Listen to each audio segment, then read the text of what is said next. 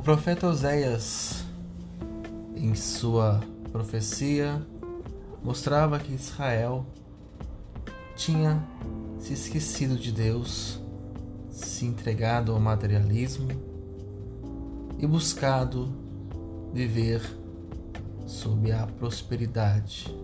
Muitas vezes, quando as coisas dão certo para nós, é muito fácil esquecermos uma coisa muito importante que serve como sustento da vida, que é a gratidão.